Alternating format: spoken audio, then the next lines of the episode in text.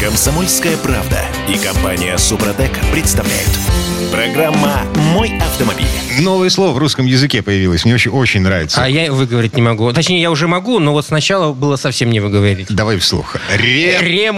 Ремоторизация. Ремоторизация. Это когда из машины вынимает старый двигатель, вставляет новый в обычных условиях, в обычной жизни, человеческой, да, это называется свап. Но в Это этот как не по-русски. процесс в этот вмешалось государство и началась ремоторизация.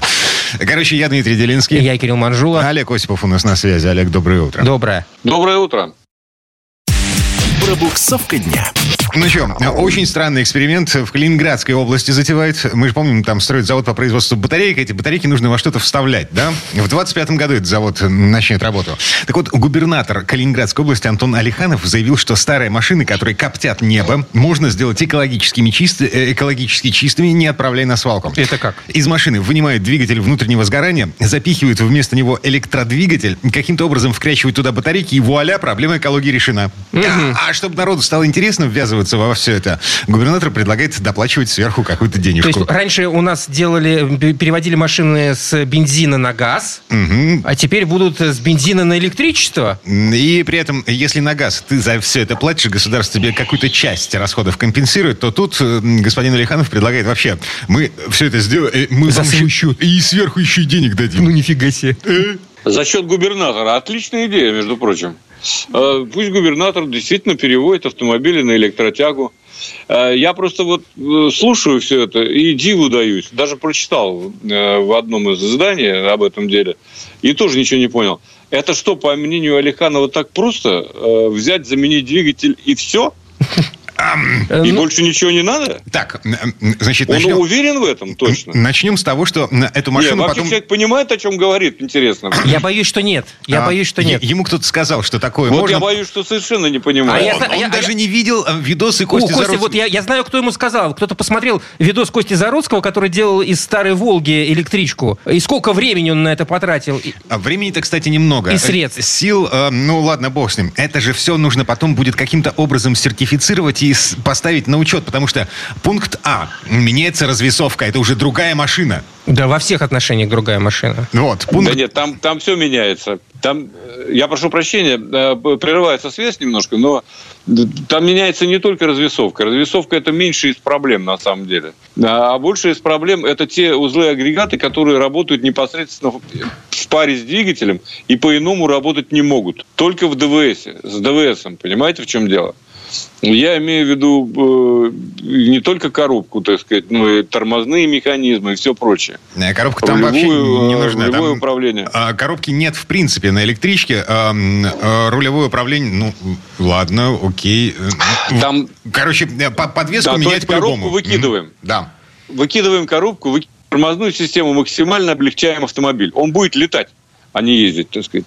И все за счет электродвигателя. Короче, все очень странно. В администрации Калининградской области эм, с с высокой степенью вероятности эм, не понимает... э, Э, Что, и- что он сказал, мгм. их руководитель? Ладно, так или иначе, эм, а, если вот все А же- потом, и потом, знаете, вот еще одна, одна простая вещь. Там он приводит в пример «Жигули» старые, так сказать, шестерки и так далее. Так. Вот зачем в старый проржавевший кузов вставлять новый электродвигатель? Это просто вот само по себе. Это кому придет в голову? Ну, во-первых, это весело. Вот. Во-вторых, э, если Да, это, государство вот это да, это я согласен. за это еще и Это денег... вообще новогодняя шутка. А, Вот оно в чем дело. А мы тут трещим уже пять минут об этом. Я понял. Делать нам нечего, вот ей-богу. хорошо. А, мы, в школе мы приблизились к Новому году, ну так, максимально плотно приблизились к Новому году. У нас есть э, планы на следующий год. Да А, ладно, у тебя есть планы на следующий год? Черт возьми, я все еще не оставляю мысли о том, что машину нужно поменять. Ну, 12, А, так вот- так 12 вот- лет Так уже. вот тебе подсказал Алиханов, господи, все в порядке. Это мне в Калининградскую область переселяться придется. Зачем? Приедешь, поменяешь и обратно... А, спасибо.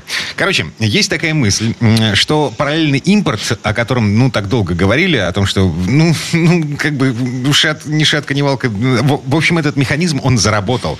То есть, если в э, э, конце лета к нам в страну по параллельному импорту ввозили, ну, там, м, 200, 300, 400 машин в месяц, Ну, то 5-6, вот так сейчас э, э, счет идет на десятки тысяч. И поскольку у дилеров полностью развязаны руки, они могут теперь не оглядываться на мнение автомобильных концернов по поводу того, что везти в Россию, на рынке появились новые машины, которые при прежних условиях вообще никак не могли попасть в нашу страну. Да, там длинные логистические плечи. Да, нет никакой гарантии производителя, есть только гарантия дилера.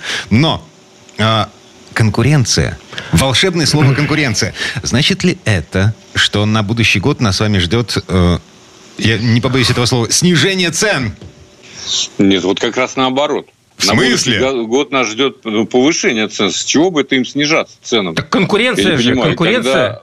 автомобили, которые стоили раньше, так сказать, новые, я имею в виду, которые производились здесь, на территории России, стоили там, условно говоря, 2 миллиона, а сейчас стоят 4 а то и 5. Ну, а с чего будем, так сказать, падать? А, скажи, ну, что... сек- секунду, я, может, я перебил? Получаю, ну, ведь в большинстве своем эти цены завышены не потому, что там логистическое плечо, как сказал Дима, увеличилось, а потому как а, на рынке был вакуум, было отсутствие, был дефицит, и э, те, кто привозил машины, мог диктовать эти условия. Сейчас их стало больше, дефицита не будет, и, соответственно, цены упадут до того уровня, когда, ну, никто не будет жировать, будут продавать за реальные, ну, там, с, с реальной Нет, наценкой. не совсем так. Это идеальная схема, на самом деле нет. А дело в том, что львиную долю в этих, так сказать, во-первых, появляется посредник, неизбежно. В лучшем случае один. Во-вторых, существуют налоги. И то, что производилось здесь на территории России, Шкоды, там, Volkswagen, ну, я не знаю, любым производителем, это были автомобили с преференциями, то есть э, с облегченным налогообложением. Теперь этого ничего нет. Соответственно, они просто э, в результате фискальной политики будут стоить дороже. Иначе быть не может. Плюс логистические затраты и так далее. Э, плюс спрос. Не, ну погодите. В общем, сейчас ввести машину из-за границы при прочих равных все равно стоит дешевле. Э, машина, ввезенная из-за границы, стоит дешевле, чем машина, произведенная внутри нашей страны. Ну... Нет, новая нет. Ну как же мы... Да. А, подержанная, может быть. Да, мы там говорили, как правило, о трехлетках да, каких-то приличных. вести да. пока пока есть э, некоторые льготы, так сказать, я не буду их все перечислять, мы о них говорили не раз, то, конечно, поддержанный автомобиль 3-5 лет, не старше э, и не моложе, э, выгодно ввозить на сегодняшний день. Но что будет завтра, как изменится завтра фискальная политика, трудно сказать. Поэтому, э, чтобы не было дефицита, я прошу прощения, слово, так сказать, э, надо налаживать производство внутри России. А производство внутри России сейчас базируется в основном на платформах из Азии, конкретно из Китая. Мы с вами понимаем. Еще, правда, иранцы хотят, э, индонезийцы, индийцы, кого только нет. Но да. это все совершенно другие машины. Это, Ой, слушайте, мы, мы тут посмотрели на индонезийскую Тойоту, которая Раш называется, Раш, да? Угу. Вот. А, Раз, ну, ты... это, это, это... Подожди, где, где ты на нее посмотрел? А, на... Вживую ты имеешь в виду? Нет, не живьем. А. Да, посмотрел спецификацию на эту машину. Короче говоря, а, постоянный задний привод. И это у рамного внедорожника. То есть у него ни полного, ни переднего нет вообще в принципе. Постоянный задний. Постоянный задний. Индонезия, сэр. Ну, ну ладно. Э, ну да, э, были такие версии. Они выпускались когда-то в доисторические времена в Японии, тут все понятно. Ну, вот такая история. Пока вот я был э, буквально вчера на презентации на нового э, автомобиля, который называется два автомобиля. А, один из них Атлант, например. Э, то есть, Ни о чем не говорите. Знаете, о чем идет речь, да? Нет. Э, это собранные, э, это, короче говоря, Солерс, который начал производить коммерческие автомобили. В смысле, конкуренция И, газу, хочет, хочет... конкуренция Форду, вот это все.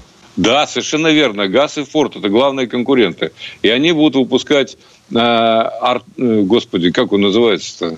Э, Атлант и еще один автомобиль Арго. Арго и Атлант. Арго – это маленький такой грузовичок, как Портер был когда-то. И Атлант. Более того, они выкупили права интеллектуальной собственности у китайцев, договорились с ними. А, то есть это все... На самом это деле, китайцы. В основе, в основе это китайский джак, конечно вот, который уже не первый год э, выходит на рынок, и э, не безуспешно, надо сказать. Но а, и у Солерса, э, собственно, большая длинная история производственная, им, между прочим, принадлежит на минуточку УАЗ, и есть заводы, где собирались Форд и Фиат Дукат и так далее. И достаточно успешный был проект. Поэтому сейчас они делают ставку на Джак. Это так, просто к слову, к тому, что действительно выходит на рынок и что на самом деле сможет восполнить спрос вот в этих, удовлетворить спрос э, в сегментах, в том числе и э, в коммерческом сегменте. Ну, слушайте, Хотя... в дополнение, в продолжение мысли Олега Осипова, Автотор на прошлой неделе объявил о перезапуске конвейера. Ну, вот, и, как обычно, как и предполагалось, собственно, три китайца. Ну, вот, Черри, Донфинг и Байк, Байк. Байк, Байк. Наверное, да. Ну, ладно, не суть важно. Ну, в общем, да. Китайцы наши все. Слушайте, ну, в скором будущем... Ну, черри, черри, черри уже пора на самом деле что-то здесь организовывать, потому что автомобили распродаются действительно э, лучше, чем другие бренды из Китая в том числе, и достаточно широкий модельный ряд, поэтому им есть смысл наладить производство внутри России. Так, время этой четверти часа к концу подходит. Мы приговариваем. Мы на, загрустили. На будущий год никакого снижения цен ждать не стоит, потому что рынок по-прежнему не насыщенный. Это, во-первых. Во-вторых, параллельный импорт, о да, он есть, но не поможет, не спасет. Эм, что у нас еще? Чего? Да не все. Все будет дороже, но мы, э, мы готовы. А, у нас деньги есть. Это, ну, конечно. Это, это, это, это, Дима, это Дима погорячился. Ладно. Угу. Ну, ладно. У государства деньги есть, совершенно точно. А, осталось только понять, каким О. образом мы э, сможем этим воспользоваться. Олег Осипов был у нас на связи. Олег, спасибо. Спасибо. Хорошего дня. Всем удачи на дорогах. Ну, а мы вернемся буквально через пару минут. Ну, а в следующей части программы к нам присоединится Юрий Сидоренко, автомеханик, ведущий программы «Утилизатор» на телеканале ЧЕ. И поговорим о том, как быть, если автомобиль бьет током не смертельно, но неприятно. Комсомольская правда и компания Супротек представляют. Программа «Мой автомобиль». А сейчас у нас безответственный опыт с электричеством. Ага, есть э, электростул, а есть э, электро, как его даже не знаю назвать. Электромобиль. Электромобиль, который не электромобиль. Ну, короче, электромобили – это отдельная тема для разговоров. Мы сейчас про двигатели внутреннего сгорания, которые под капотом, которые так или иначе подключены к электричеству. У нас там... Э, сколько у нас там ампер под капотом? Я, кстати, не помню. Ну, много. Тема для обсуждения, кстати. Да, мало, короче говоря, не покажется. И вот, представьте себе, что машина ваша бьет вас Востоком. Ну, что это такое за безобразие? Это Кирилл Манжулов. Это Дим Делинский. И Юрий Сидоренко, автомеханик, ведущий программы «Утилизатор» на телеканале Чей. Юр, доброе утро. Доброе утро. Автомастер. Ну, я вот ни разу не сталкивался. А единственное а, электричество, которое меня вот выбешивает, на, напрочь выбешивает, это... В автомобиле? Да, статическое электричество. Это когда ребенок садится на заднее сиденье, вот, в курточке в нейлоновой, а потом я отдираю ребенка вместе с нейлоновой Серьезно? курточкой и с кучей пуха, меха. Вот, Вообще вот это никогда не сталкивался с этим. Э, повезло вам, что вы не стал. Я сталкивался с статическим электричеством, которое, это знаешь, это когда выходишь из машины, ничего не ожидаешь, и вдруг происходит такой разряд. Э, щелчок, так, вот это вот. А в темноте даже искра проскакивает. А самое веселое, это когда ты на заправке, вот, вот совсем этим. На заправке вообще это опасно, честно говоря. Поэтому, кстати, и говорят, что нужно машину глушить на заправке. Правильно, там совершенно правильно. Да даже когда ты глушишь, ты выходишь из машины, происходит разряд. Угу. Вот что самое страшное. Не страшно. То, что там пишут в интернете, что можно там умереть от этого разряда. Ничего не умрешь. Это статическое электричество. То есть в любом случае это проверяли, даже кто-то опыта делал. Даже с кардиостимулятором э, все нормально было у людей. Но в любом случае это неприятно. Я могу сказать по себе, потому что когда ты каждый раз выходишь из машины, я уже, знаешь, на какой-то момент я начал себя ловить на том, что я боюсь выходить из машины. То есть я выходил, главное ни за что не зацепиться. Понимаешь, в самый последний момент либо ветер какой-то дунет, ты рукой схватился за дверь, и тут же происходит разряд. Либо просто, ну, как-то там случайно ты чем-то, что-то докоснулся, Слушай, и сразу же Юра, разряд происходит. Я вспомнил, в, сове- в советское время на «Жигулях» висел такой, а, а, как называется, сзади к бамперу привязывали специальную такую штуковину, точнее, прикручивали, которая типа должна была отводить статическое электричество. Резиновый хвостик Да-да-да, резиновый тонкий хвостик. Антистатик он назывался. Во, во. У меня, у меня он был на машинах, постоянно я его ставил. Ну, во-первых, мне тогда это казалось очень красиво. Погоди ты поди еще и компакт-диски под лобовое стекло подвешивал. Кто? Я? Или, или Юра? Я нет. Я подвешивал. А как же? Они же против радаров работали. А, помогала? Да, да нет, конечно. Но вопрос в том, что, ну мы же как, ну все делают, надо тоже сделать. А вдруг? Меня гаишники останут, говорят, это что такое? Я говорю, просто нравится, когда вот они висят, они переливают. Они говорят, ну да, ну. Причем, гаишники тоже в это верили, между прочим. Так, что ладно. это работает. А, статическое электричество. Откуда вообще? Как? Слушай. Дерматин. Исключительно? По- По-разному. Я начал вообще разбираться в, этой, в этом деле. Объясню, что вот когда меня начало постоянно вот это стучать, причем, знаешь, что самое интересное? На, на маленькой Тойоте, праворукой Тойоте, вроде ничего не было, и вдруг вот, вот это, ну, началось. Началось, причем это началось летом, э, в сухую погоду. Вот, начал читать интернет, естественно, литературу, что это такое, откуда это берется вообще. Первое, э, оказалось, что, в принципе, всего две причины появления статического электричества. Первое, это сам автомобиль, ну и, в принципе, тело, помещенное в него, э, то есть я. Значит, Отрицательные заряды. Кто из вас положительный, кто из вас отрицательный? а это смотря, что, что зарядится. Значит, смотри. Оказалось, что из-за трения воздушных потоков, это я прочитал. Трение э, Чаще всего потоков. происходит О. сухой жаркий день. Вот, п- вот из-за трения. Вот е- они трутся по кузову. И машина электролизуется. Как это фокус с эбонитовой палочкой. Ну, помните из курса физики, наверное. Натираем тряпочкой мягкой эбонитовую палочку. И потом у всех волосы там поднимаются, все прилипает и так далее. И, и потом ее э, обо что? Разряжали через разряд. Правильно. кошку? А- про- Не, у кошки все поднималось, сдыбивалось. Вот, но это если волосы. А если докасаешь, то происходил разряд. Не, ну мы не на кошку, мы, конечно, у нас была специальная заземляющая штука в кабинете. специальная кошка.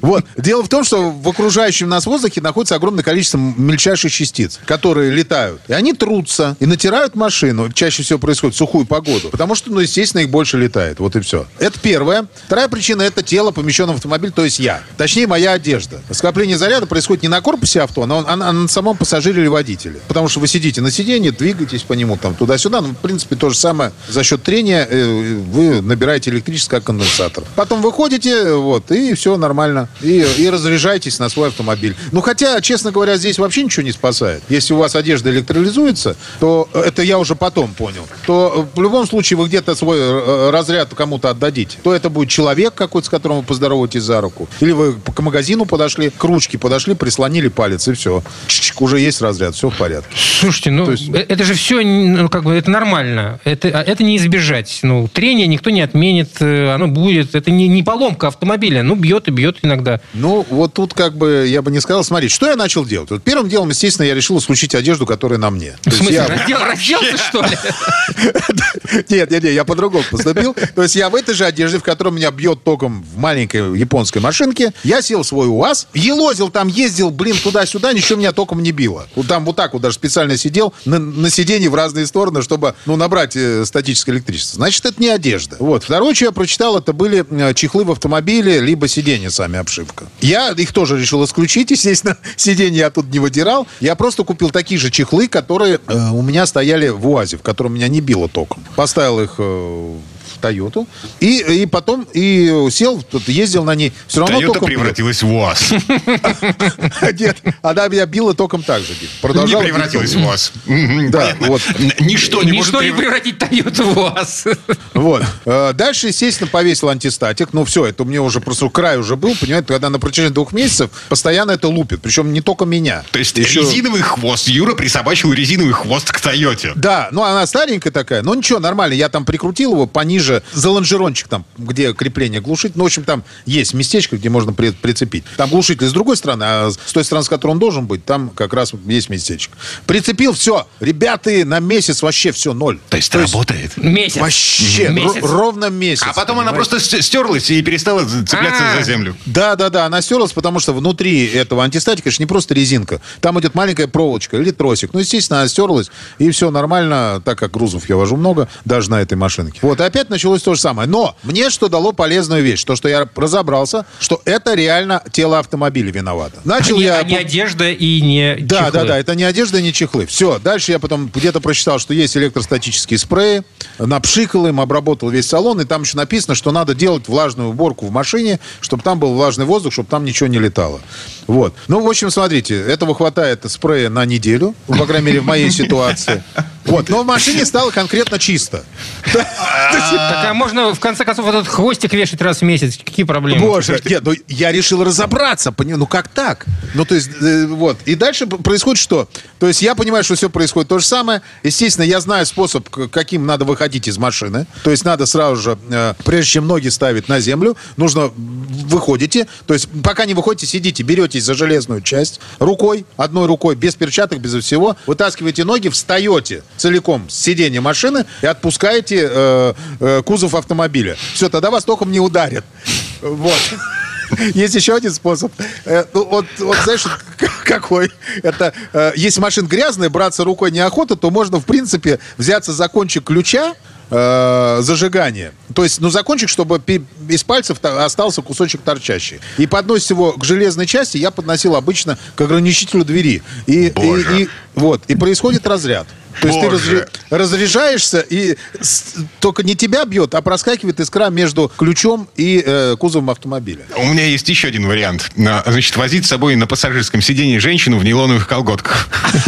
И что, прости, делать? Ну, первое, выходе чтобы она выходила. э, женщину за колено. А, А, слушай, это хороший вариант, кстати, между прочим, Дим. Классный вариант. Надо будет учесть. ну, Друзья мне кажется, самый приятный из тех трех, которые ты перечислил. Да, они все такие нормальные, в принципе, но женщины, конечно, приятнее. Вот, так вот, на, на 100% уже три рабочих способа у нас есть. Но, честно, ну, потом я через месяц, это уже где-то было к августу ближе, я думаю, блин, ну я, в- я автомеханик или кто я вообще? Я, я что-то не понял. Ну, не может быть такого, чтобы я с этим не разобрался. Я психанул, э, вот, разобрал весь салон полностью. Нашел места, в которых у меня провода даже летом оставались во влажной среде, потому что, ну, там куда-то вода попадала каким-то образом. Нашел место, откуда у меня вода попадает в салон. Очень полезная оказалась штука. Вот, все протер. Там, где мне показалось, что провода треснуты, я их заизолировал. Дальше прикрутил все массы полностью на кузове. Вот все соединения, которые есть, вот я их все пр- прикрутил, притянул, сделал нормальные. И все в порядке, прикиньте. То есть получается, что если вас бьет током э, в автомобиле, то э, ну, явно это, это, это- это что-то что где-то не прикручено. Не факт. про- прошибает. Не факт. Если это происходит только в летнее время, в жарко, то вполне может быть, что это законы физики. Если потом это пропадает, то беспокоиться не стоит. Можете просто пользоваться вот этим способом, который мы назвали, три штуки, с которыми там выходите из машины, что у вас не Я за коленки. током. Мы Вот. все за коленки. Вот, все за коленки, значит. Ну, выходите как хотите. В общем, три способа мы озвучили. Вот. Вот если это не уходит, вот как у меня произошло, то есть независимо от погоды, потому что, по идее, электролизоваться машина не должна во время, э, ну, как бы, в мокрую погоду, во влажную погоду. Потому что нету то, что летает. А если у вас одежду, вы поменяли одежду, а вас лупит в любой одежде, значит, проблема в машине. То на- надо разбираться, что с машиной. Если это потом пропало, ну, ничего страшного, бывает такое. Законы физики мы никуда не денем. Юрий Сидоренко, автомеханик, ведущий программы «Утилизатор» на телеканале Че и э, просто псих. Ну, а что ж, бывает. Разобрать целый салон. Только потому, что там статическое электричество. Юр, молодец. Ну, а как же? Мы, гордимся. Но время это четверть часа к концу подошло. Э, Спасибо, Юр, хорошего Юр, дня. спасибо. Э, Большое спасибо, всем удачи. А мы вернемся буквально через пару минут. В следующей четверти часа у нас Федор Буцко. Поговорим о том, как дорожные камеры создают пробки. Комсомольская правда и компания Супротек представляют. Программа «Мой автомобиль». Капитан Очевидность, да? Э, Это ты про что? Дорожные камеры создают пробки. М, Почему? Все тормозят, даже если едут по правилам. Все Ну- притормаживают для того, чтобы не попасть на штраф. Ну, обязательно при этом возникает пробка, но ты притормозил с 80 до 60. Вот об этом сейчас поговорим с Федором Буцко. А, Я Дмитрий Делинский. Я Кирилл Манжула. Федя у нас на связи. Федя, доброе утро. Доброе. Доброе, тормозить не будем. Не, мы тормозить не умеем просто. Дорожные истории. Так, и что это такое? Вот, э, это, это кто-то посчитал, насколько э, дорожные камеры влияют не только на безопасность дорожного движения, но еще и на скорость потока. На скорость потока, да, посчитали, значит, в Германии, в городе Бонн, это, кстати, столица бывшая, когда вот была ФРГ и ГДР, Бонн был столицей Западной Германии. А, Через э, центр города, под центром города проходит тоннель. Две полосы в одну сторону, две полосы в другую. А, Он там довольно длинный, и уже сто лет этому то- тоннелю. Всегда там э, висели камеры, ограничение скорости 50. И, кстати, я там тоже как-то въехал под эту камеру чуть быстрее, чем надо. Это очень неприятно, потому что вот в Германии не случайно камера называется словом «блицер», вспышка. То есть там при фотографировании действительно есть вспышка. То есть ты едешь, тебе сначала слепит, потом ты досадуешь, что, значит, нарушил правила, получишь штраф. Ну ладно, не суть. Суть в том, что камера висит уже очень и очень давно, но э, есть такой вот э, феномен. Люди едут с разрешенной скоростью, все держат вот эти до 50 км в час, но приближаясь к камере, большинство тормозит. Это уже рефлекс. Mm. Ну, как есть рефлекс, вот, допустим, ты увидел полицейского, и, ну, впереди вот тебе навстречу идет, и ты такой, на всякий случай, дай-ка на другую сторону дороги перейду. Или в магазине какой-нибудь товар выбираешь, и тут ловишь на себе такой пристальный взгляд охранника. Думаешь, да отойду я от этого прилавка. Ну, как, как неловко, знаешь, что, что Вот то же самое происходит э, перед камерами. А, хотя люди не нарушают, да, они не хотели воровать в магазине, и нет у них повода шугаться полиции, но, тем не менее, вот камера тоже, вот, вот ну, как- как-то лучше, лучше я чуть-чуть вот... От греха подальше. От греха подальше. Тот, кто едет за вами, он, может, и не хотел э, может быть, у него нет этого рефлекса, но он вслед за вами тормозит. И так далее по цепочке. То есть, если машин мало, то это роль не играет. А если идет такой плотный поток, все едут со своими там, 50 километрами Федь, в прости, час. я тебя перебью. А в Германии есть порог? То есть там есть плюс какой-то, как у нас, там плюс 20? 3%. 3%. 3% там, да. Мало там. Ну, ну, то есть, вот, он дает такую небольшую погрешность на, на неточность камеры. Или вот, ну, вот, то есть, условно говоря, если у вас чуть-чуть стрелка за 50 перевалила, то это да. Но другого порога, в общем-то, а, нету, да.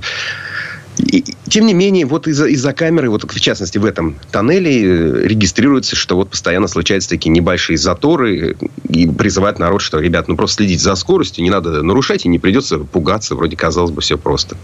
Грусть, Кстати, печаль. знаешь, есть еще такой момент, я, кстати, если можно, вот уточню, что спидометр, кстати, всегда скорость завышает. Да, это факт. А законы, по крайней мере, европейские, они просто обязывают производителей к тому, чтобы спидометр а, никогда не показывал скорость ниже реальной. То есть, если вы видите э, стрелку на 60 км в час, то едете вы, скорее всего, со скоростью 55 или там 57. Есть, правда, одно но. э, ну, то есть, э, спидометр а, большинства машин работает следующим образом. А, Датчики АБС считывают количество оборотов колеса. А колеса бывают разных размеров. Скорость. Ну да.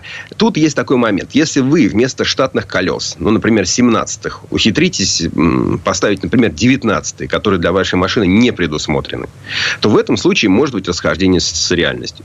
Ну, еще на машинах дорогого сегмента, если вы там, не знаю, купили пятилетнюю Audi A6, она всю жизнь в каком-то корпоративном парке, значит, ездила на 18-х колесах, на 18-х дисках, и вы решили ее там вывести в высшую автомобильную лигу путем детейлинга, тонировки, там, я не знаю, наклеек и 20-х колес, э, и не нашлось того, кто бы вам сказал, что это делать не стоит, то тогда нужно зайти в э, настройки меню и сменить размерность колес. То есть в дорогих машинах можно в бортовом компьютере, в настройках изменить размерность колеса, тогда скорость будет считаться по-другому. Но это единственный собственно, случай, в котором вы можете э, ехать быстрее, чем вам показывает спидометр. Вообще такого, в принципе, быть не может, поэтому не пугайтесь. Ну, в этой связи, наверное, надо сказать, что для России подобные факты не- совершенно не- невозможны. Нерелевантны? Еще как релевантны. Почему? Мы У же, нас, же- у, у нас же да есть у пятигаб всех- 20 километров, поэтому, Ну, как правило, люди перед, же- пе- перед же камерой едут ценим. 70.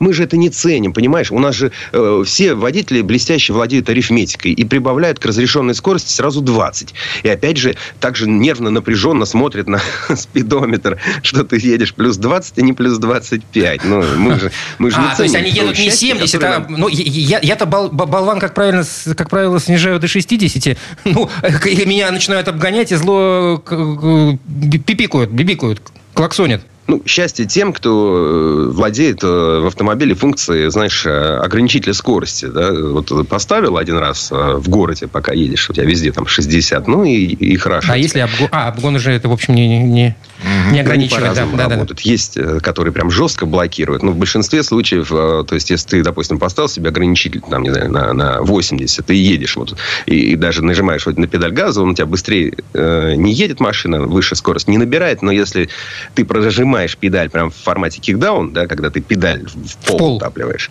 то он понимает, что тебе надо срочно сейчас, и большинство таких систем позволяют тебе ускориться. Это если машина умная. Ну, вот, если... Да, да, это не моя. А, смотри, я тупой, у меня машина тупая. Кошмар. Да, жесть вообще страшная, потому что периодически на скоростных трассах мой навигатор ловит ограничение скорости. Вот мой Яндекс Навигатор ловит ограничение скорости с какой-то соседней прилегающей. э, еду я по КАДу, там 110. Вот. У меня меня на навигаторе высвечиваю, он начинает не стучать, ломиться, говорит, дык-дык-дык-дык-дык. А что он- Э, И говорит, 60. Слушай, ну да, GPS, наверное, не везде ловят хорошо. Понятная ситуация. Ну просто, то есть, э, тогда нужно всегда помнить, что есть вспомогательная система, а есть основные. Вот основная все-таки система за рулем – это водитель. Водитель, который смотрит на дорожные знаки, который знает ограничение скорости, следит не только так, а ничего, я там на, на Яндекс свой этот посмотрю. Ну, да, видишь, Яндекс может подвести, или твой девайс Мгм. может На бога подвести. надейся, сам не плашай. Ну, а, хорошо, КАТ я более-менее знаю, я знаю, что это за дорога и какие знаки там висят. Я так на трассе э, М4 Дон попал, причем э, я начал сбрасывать скорость, а за мной фура.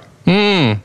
Так, ну ладно. А, Значит, глючит все. Глючит GPS, глючит водители, вот, и глючат камеры. Те же самые камеры Глючит. глючат. Да, да. Это прекрасная история, пре- прекрасная история из Италии. Значит, город Анкона, небольшой промышленный город на Адриатическом побережье. Там часто пахнет серой, потому что какой-то завод вонючий рядом. Но не суть. Суть в том, что э, дорога вдоль города разрешены 70 км в час. Э, едет э, дама на Ford Focus, э, и ей, ее фиксирует камера дорожная, что она нарушает присылает ей письмо, значит, что она ехала со скоростью 703 километра в час. Вау. Полиция ничего не смутила в показаниях электроники. Они Ничего, то есть это, они даже вопросы не задают, почему, как, как- как этот автомобиль может двигаться с такой скоростью? А гаишник, Ну он, да. а, он везде гаишник. Он В смысле? Ну, ребята, ну здравый смысл, ну как вообще? Ну это Не, же ну, а как- ненормально. А как у нас выписываются штрафы на машину, которая превышает скорость, будучи на эвакуаторе? Ну, Слушай, ну, Ну х- да, ладно, ну. это, это абсурд, но это еще это, это абсурд абсурдный, абсурд, ну, я не знаю даже. Скажите, у нас какой максимум скорости для автомобиля на- на- нынешний? Ну, там есть, э, знаешь, вот эти, которые по соляным озерам Да, да, да. тысячи километров в час развивают. Ну, если все-таки больше, чем 400, никто, по-моему, особенно не ездит. Ну, может, 430. Но э, понятно, что не 703 Ford Focus, пригород небольшого городка, ну, не- невозможно, да, не- не- невозможно. Но, наверное, полицейскому итальянскому его мама сделала очень вкусный панини, и он не стал отвлекаться на то, что там на На- мониторе на ерунду. шлепнул. Шлепнул штраф на 863 евро и 60 центов. Дальше начинается самое забавное. Ну как, для нас с вами забавное. Не забавное для водителя.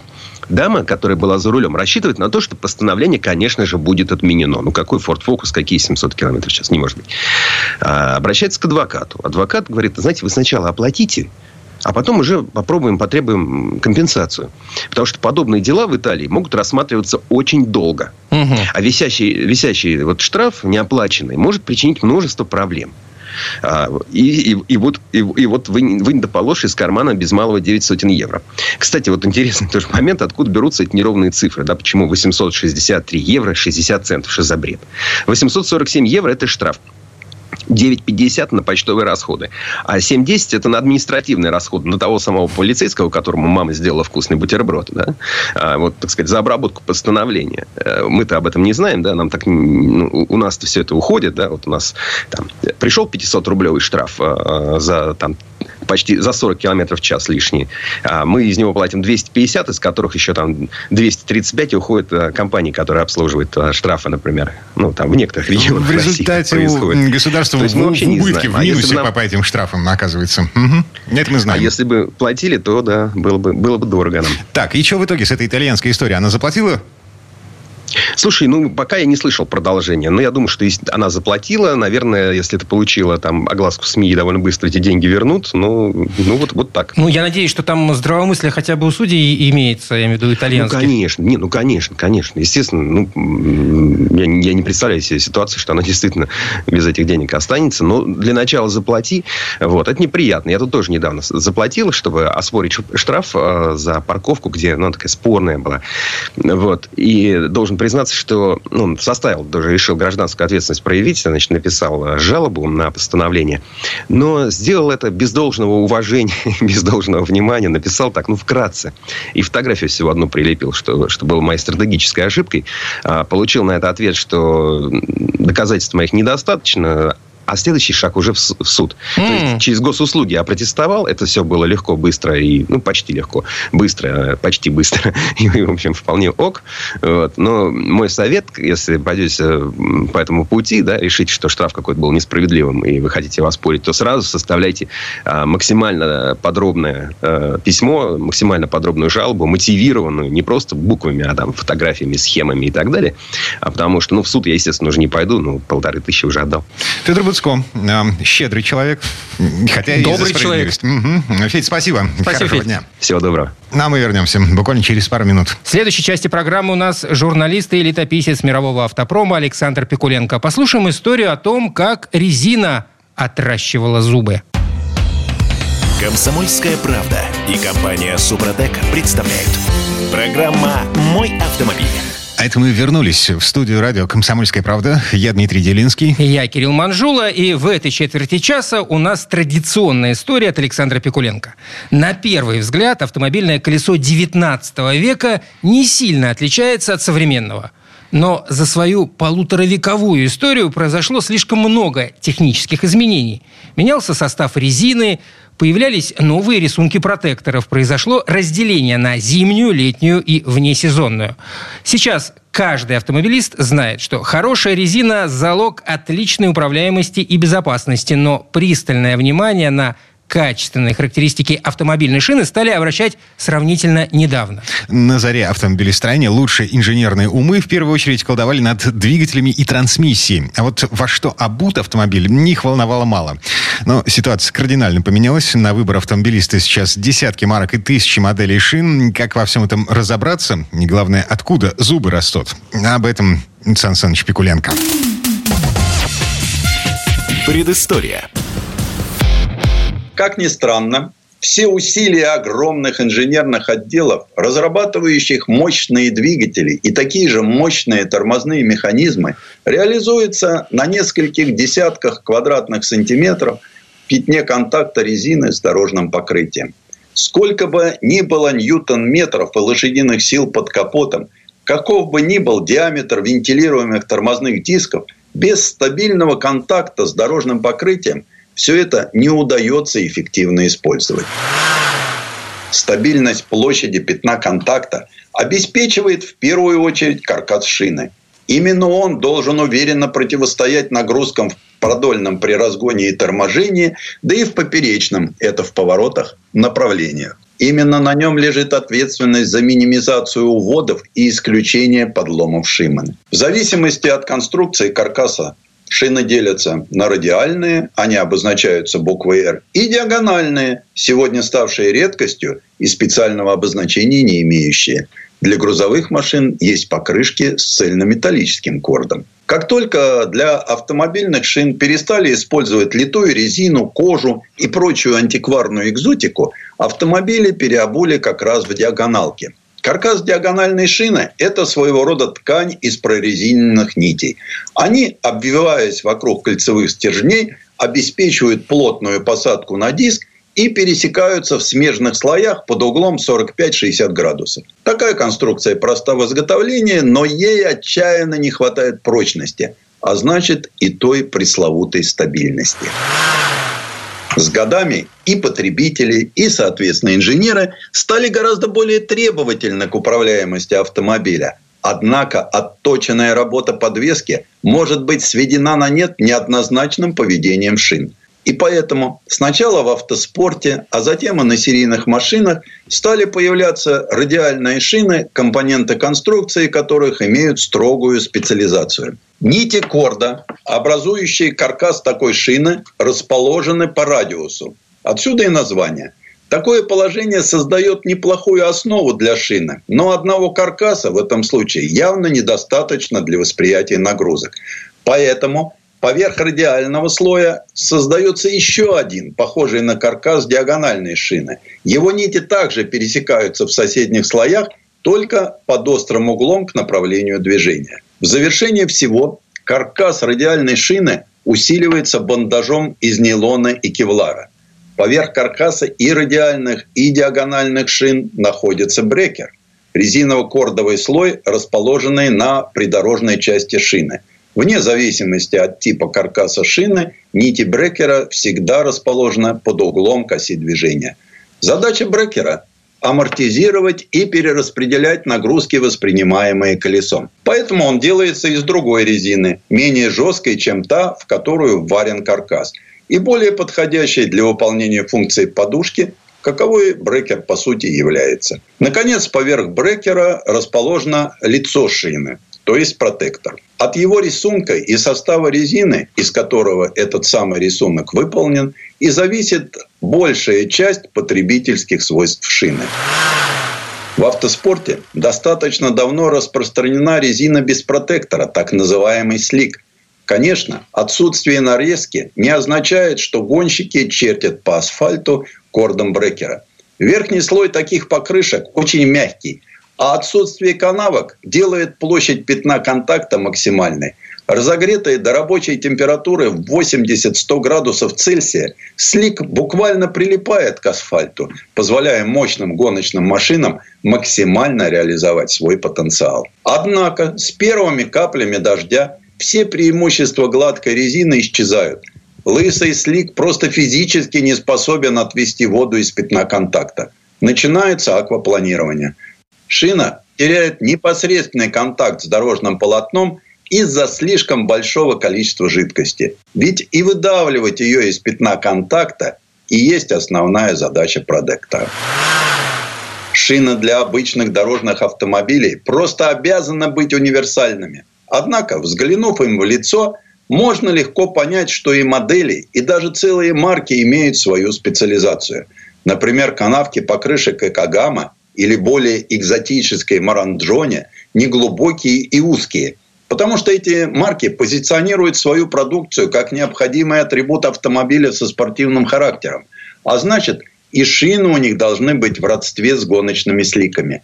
Тем не менее, они обязаны и с водой в пятне контакта, случись что разобраться. Совсем другая история покрышки внедорожников. На их маркировке принято указывать процент бездорожья – то есть, какую часть времени владелец обутого в такие шины проходимца может провести за пределами асфальтового покрытия. Процент этот, впрочем, тоже виден в лицо. Чем внедорожнее шины, тем больше их протектор содержит отдельных элементов ламелей, способных вгрызаться в грунт. Такие же крайности можно выделить и в разговоре о составе шины, из которой выполнен протектор. В целом получается так. Чем мягче резина и незаметнее протектор – тем ниже уровень шума, но быстрее износ. И наоборот, дубовая внедорожная резина способна убить выверенный звук бортовой аудиосистемы, но при этом очень устойчива к износу. Все это одна категория. А на практике же производители умудряются выпускать модели покрышек, которые и с аквапланированием справятся почти не шумя – и проходят много сезонов. Достигается это, как всегда, поиском баланса среди взаимоисключающих свойств. Но в целом у любого производителя летняя резина будет ближе к слику с менее глубоким протектором и почти без выраженных ламелей. Зимняя же, напротив, агрессивный протектор почти с внедорожными ламелями. Раз уж на дворе зима, о резине, соответствующей этому не самому приятному времени года, стоит поговорить поподробнее. Сложно точно установить, кто и когда впервые додумался оснастить шины автомобилей шипами. Но появились они еще в конце XIX века. Первые шипы были самоделками, изготовленными из подручных материалов – гвоздей или саморезов – но в середине 20-го столетия в северных странах, где зимой землю укрывает толстый слой снега и льда, обратили внимание на отличные сцепные свойства шипованных шин. Пригодными для использования в зимний период считаются три типа покрышек. Всесезонная, зимняя нешипованная и с шипами – Первые, по сути, летние, только с более агрессивным протектором, способными выгребать из пятна контакта не только воду, но и подтаявший снег, докапываясь до асфальта. Единственным плюсом такой резины можно считать стойкость к аквапланированию. Летний град, заставляющий многих водителей вспоминать навыки зимней езды, все сезонки ни почем. В остальном же резина на все времена года подойдет только для автомобиля, переживающего эти самые времена на дорогах мегаполиса. А вот шина для езды зимой, да еще и без шипов, выбор жителя большей части нашей страны, где снег хоть иногда, но чистят. Такая шина морозоустойчива, протектор ее вполне способен разобраться с кашей и зацепиться за снежный накат. Однако на голом льду они, конечно, спасуют. Зато современная шипованная шина – это настоящее произведение инженерного искусства. Шипы развиваются вместе с шиной, ведь они вносят свой вклад в ее основные характеристики. Хорошее сцепление с дорогами всех типов, расход топлива и комфорт при езде. Одна из самых сложных задач – сделать так, чтобы шип сохранял свои свойства в течение многих тысяч километров пробега и при этом изнашивался одновременно с протектором. Если поставлена цель разработать первоклассную зимнюю шину, шипы под нее тщательно подбирают и даже изготавливают индивидуально. Шипы в них как айсберг, всего снаружи не увидишь. Твердосплавный сердечник заклепан внутрь легкого корпуса из алюминия, имеющего помимо основного фланца, удерживающего шип в протекторе, еще один, а то и два. Они не позволяют агрессивной среде проникать внутрь посадочного отверстия, тем самым предохраняя основание шипа от коррозии. Более того, Самые продвинутые производители сажают шипы на подушечку из резины специального состава, благодаря чему стержень утапливается в протектор при встрече с особо твердым покрытием вроде асфальта. Так и шипы целее, и поведение машины лучше, и вреда дороги нет. Про дорогу тут не ради красного словца. Именно колея, прорезанная за зиму шипами, постоянная головная боль дорожника. Предыстория. Сан Саныч, спасибо. Это был Александр Пикуленко, летописец мировой автомобильной индустрии. И у нас на этом все на сегодня. Дмитрий Делинский. Кирилл Манжула. Берегите себя. Программа «Мой автомобиль».